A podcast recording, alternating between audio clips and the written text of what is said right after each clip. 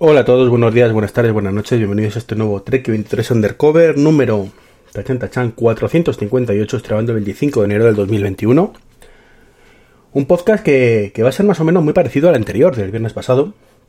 Y es que si, si el otro día os hablaba de los rumores absurdos de los iPhone, o absurdos no, obvios, hoy os traigo los de la Xiaomi Mi Band 6, que supuestamente saldrá para julio, agosto, una cosa así. ¿Recordé los rumores de la 5? ¿O lo recuerdo yo? NFC en Europa para hacer pagos y Alexa. Y una pantalla un poco más grande. Por supuesto, no llegó ni el NFC ni llegó Alexa. La pantalla un, poquito más grande sí. ¿Cuáles son rumores para Mi Band 6? Justo esos. NFC, Alexa y pantalla un poquito más grande. Ya que nos aburrimos mucho. Y, seguirán esos rumores año tras año hasta que salga al final algo con esto, ¿no? Que puede ser la 6, puede ser la 7, puede ser la 8 o puede ser nunca. Volviendo a Apple, o empezando por Apple, Gurman, que os comenté el otro día que había dicho que saldrían los portátiles y demás. Bueno, no sé lo comenté aquí o en. ¿Dónde fue? Sí, puede ser que fuera en el podcast o si no, pues en el de Manzanas Enfrentadas, evidentemente. Bueno, pues una de las cositas que ha dicho también es que va a volver el lector SD para los MacBook Pro. Y eso es una cosa que me chocó mucho, me chocó mucho cuando lo escuché o cuando lo leí. Pero que bueno, quizás sí tenga sentido, ¿no? Perdonadme que es que no paro de parar la grabación porque es que me, estoy ahogando directamente con la puñetera tos. Os decía el tema del lector SD, que al principio me chocó mucho, pero luego tiene sentido, ¿no? Porque a fin de cuentas el MacBook Pro supuestamente es para profesionales. Y un sector muy amplio que utiliza estos dispositivos, pues son los fotógrafos, por ejemplo. Hoy en día está estandarizado completamente que las tarjetas que utilizan las cámaras de fotos sean SD o micro SD, creo que son SD más bien. Así que tiene sentido que vuelva ese lector al, al MacBook Pro, que, mucha gente lo echará de menos. Yo, por ejemplo, la verdad es que en mi caso, yo busco un MacBook Pro por la potencia y, y por otros temas, pero desde luego por el lector de tarjetas no, pero cada, cada uno es un mundo, evidentemente y el MacBook Pro debe cubrir un espectro bastante amplio de tipos de, usuarios, ¿no? Así que veremos si Gurman tiene razón. Yo cuando es Gurman ya sabéis que, que suelo creérmelo, cuando son otros pues no demasiado. Así que, que crucemos los dedos, crucemos los dedos. Yo la verdad es que no tengo nada ni a favor ni en contra de los lectores SD, como digo, pero sí me gustaría que salieran unos MacBook Pros nuevos, más potentes, con más pantalla al mismo tamaño y mejor de todo, que no me quiten el, touch bar, eso sí, pero bueno, por lo demás, los rumores me están, me están gustando. Más cositas. No sé si recordaréis los más viejos del lugar, porque esto yo lo dije yo creo que hace, hace mucho tiempo, ¿vale? Que os comenté que de cara a la domótica, una de las cosas que quizás habría que cambiar el chip es que los interruptores, los de la pared, deberían dejar de ser interruptores. Y ahí deberíamos tener pues una especie como de pantalla pues que permitiera pues encender y apagar las luces, cambiar la, intensidad eh, y, cambiar el color, por ejemplo, ¿no? Que es una de las cosas que hoy en día más se demanda en la domótica. Bueno, pues eh, han salido algunas soluciones por ahí, ¿vale? En Estados Unidos el Brilliant este, o Brilliant o algo así, pero eso es mucho más avanzado, ¿vale? Eh, con su propio asistente basado en Alexa y más cositas pero no es como tal un interruptor, ¿vale? Es mucho más. Y el que sí parece que ha, creo que ha dado con la tecla y no que mejor dicho, es Akara. Akara sacó en noviembre, aunque ya os digo que es casi imposible conseguir uno. Yo he intentado pedirlo y no, se encuentra por ningún lado. Eh, que ojo, no lo voy a pedir, y ahora os explico por qué. Pero lo he intentado ver si se podía pedir, ¿vale? Para el tema del precio sobre todo. Es una pantalla, ¿vale? Totalmente personalizable. Tú puedes utilizarlo para encender luces, para subir o bajar persianas, para controlar la temperatura. Esto es configurable, ¿vale? Y lo puedes utilizar para unas cosas u otras según te interesan. Eh, esto, esta pantalla pues sustituye al enchufe, al interruptor, mejor dicho, de la pared. Eh, lo único malo, pues que aparte de que no hay stock, pues que, no es compatible todavía con, eh, con Europa. ¿Vale? O sea, nosotros el... Si yo me pongo a mirar los dispositivos que puedo añadir a mi dispositivo cara, pues no está este. Así que es una auténtica pena, son caros, ¿vale? Son creo que ciento y pico euros, más o menos, ¿vale? Son, dispositivos carillos, unos interruptores caros, por decirlo de alguna manera. Pero, pero me ha encantado lo que he visto, vamos. Estoy deseando poder echar al guante alguno porque para ciertas cosas, de todo, para los salones y cosas así que controlan más cosas, tiene que ser la leche. Falta, por supuesto, que se compatibilice con HomeKit. Ya sabéis, ¿no?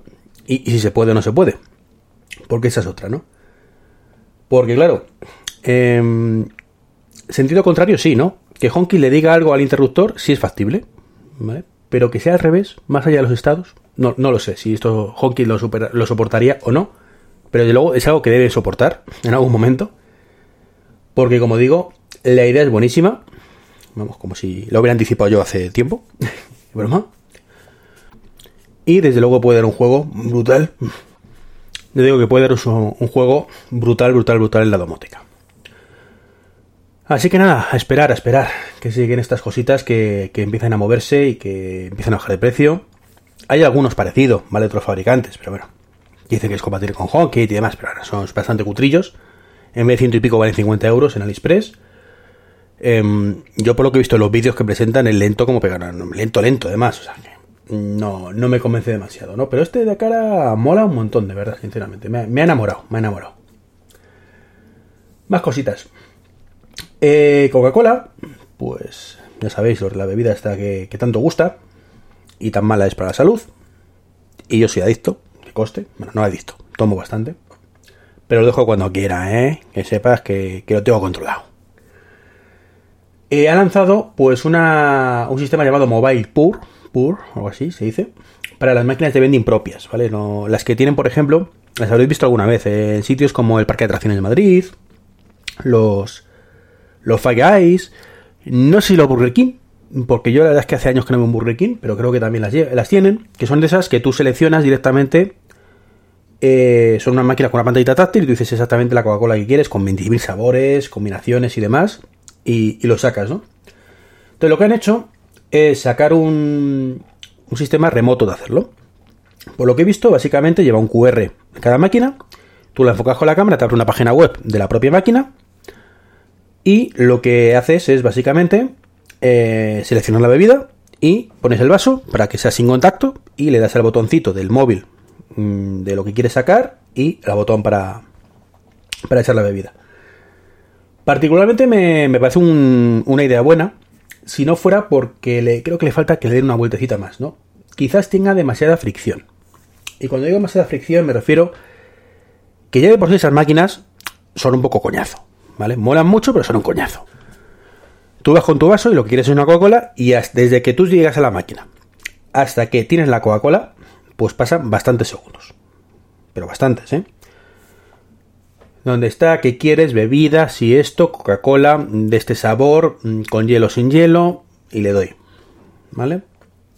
Eh, todo esto que he dicho rápidamente, pero leyendo en una pantalla, eh, no lo tiene, no sabe memoria, está desubicado, ¿vale?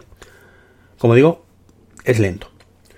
No es el fin del mundo, evidentemente, o sea, nadie se muere ni nada, pero vamos, una cosa que a lo mejor deberían ser 5 o 10 segundos, llenar un, un, un vaso de Coca-Cola, pues se convierte a lo mejor en 30 o 40 segundos. ¿Qué ocurre con esto? Pues que tenemos un paso más.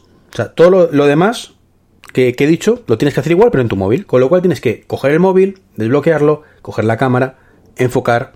O no, puedes enfocar sin, sin desbloquearlo. La mayoría de los móviles lo tienen.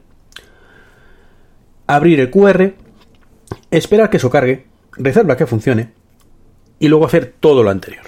Con lo cual, mmm, pasamos a lo mejor 30 segundos a 40, 50, 60 segundos. Que no es el fin del mundo, ¿vale? Que es prioritario hoy en día el tema de salud, de que no toques nada, mmm, no sé que te contagies o contagies tú a alguien, mmm, si, si ya está. Pero quizás deberían buscar alguna solución más rápida. Más rápida. Mmm, Primero, que, que, la velocidad esa sea buena, que no lo sé hasta qué punto es buena o no, o no, es buena, ¿no? Segundo, quizás con una aplicación que te instales y que tengas acceso más rápido, no lo sé, no lo sé, estoy diciendo ideas a lo loco. Tercero, un QR, que es más rápido que, o sea, un QR, perdón, un NFC, que es más rápido que el QR, pero es cierto que no son todos compatibles, pero bueno, si lo tienes, le pulsas y ya está, ¿no? Entonces, si hubiera una aplicación que fuera la combinación de eso, yo lo vería un poquito quizás más, más eficiente, ¿no? Una aplicación que cuando tú te acercas al NFC se te abre eh, y automáticamente pues selecciona las bebidas. Uy, eso está inventado ya, ¿no? Se llama Apps Clicks, ahora que me estoy dando cuenta y no, no estaba preparado, ¿no? Pues en esto, ¿veis? Me acabo de dar cuenta que Apple lo ha petado, porque eso sí que es una buena idea. Un Apps Click de esto, le das, descarga la aplicación y la aplicación se conecta al chisme, pero solo tiene que, saber, que enviar y recibir un pequeño dato. ¿Qué es lo que quieres sacar o no? No tienes que mostrar la página web. No tienes que, que, dejar que pulse los botones. Todo eso en la propia aplicación, en tu móvil. ¿Vale? Con lo cual es súper rápido. O incluso puedes tener ya guardadas tus bebidas favoritas, que solo sea pulsar. Creo que le, faltaría eso, ¿no? Que sí, que está bien eso de, del Mobile Pur, que es un pasito más, pero desde luego en la dirección correcta, ¿vale? Pero demasiada fricción todavía. Deberían hacerlo más sencillo todavía. Que es a lo que voy. Y eso ha aplicado también a otros muchos que, por ejemplo, en ascensores también han hecho cosas estas, ¿vale? Como, como tienen la mayoría una línea telefónica, pues tiene internet. Entonces, bueno, pues eh, en algunos casos, pues es así, ¿no? Que te enfocas el QR, y ya pulsas el botón y todo. Un rollo patatero, ¿vale? Si estuviera una aplicación y fuera más rápido, pues mejor que mejor, ¿no? Eh, hablando de ascensores, eh, han presentado una cosa en, la, en el CES de este 2021 que sirve precisamente para llamar al ascensor sin tocarlo. Se llama Kinetic Touchless, ¿vale? Básicamente es un, tipo de botón que detecta tu dedo. Entonces, según se va acercando, él detecta cuando crees que, cree que lo vas a pulsar y lo que hace es retrocede automáticamente con un motorcito sin que tú llegues a pulsarlo realmente. Pues bueno, mm, el problema es que es todo todavía muy prototipo, según serán caros de narices. Mm, el concepto mola, ¿vale? Concepto mola. Pero, pero es, un tema que, que dudo mucho que, que tenga mucho recorrido. Más que nada, porque cuando quiera salir realmente al mercado eso, quiero pensar que todo el tema de pandemia ha terminado hace mucho. Y ya no será tan terrible pulsar un botoncito que te cuesta la décima parte o la una, centésima parte de lo que puede costar este botón, ¿no? Pero está, está muy bien, ¿no? Porque a lo mejor tiene otros usos en el futuro para, para otros temas. Y ya por último me despido hablando de nuevo de Star Trek Lower Decks, ¿vale? en la serie esta de Star Trek de animación, que os hablé en virguerías el otro día, en el, viernes, que me la trae entera. Mm, entre el, fue el viernes y el sábado, no sé ahora mismo si tardé dos días o tardé uno, pero me la trae enterita. Eh, creo que fue el viernes por la noche cuando terminé de verla. Pero enterita, enterita, y me encantó.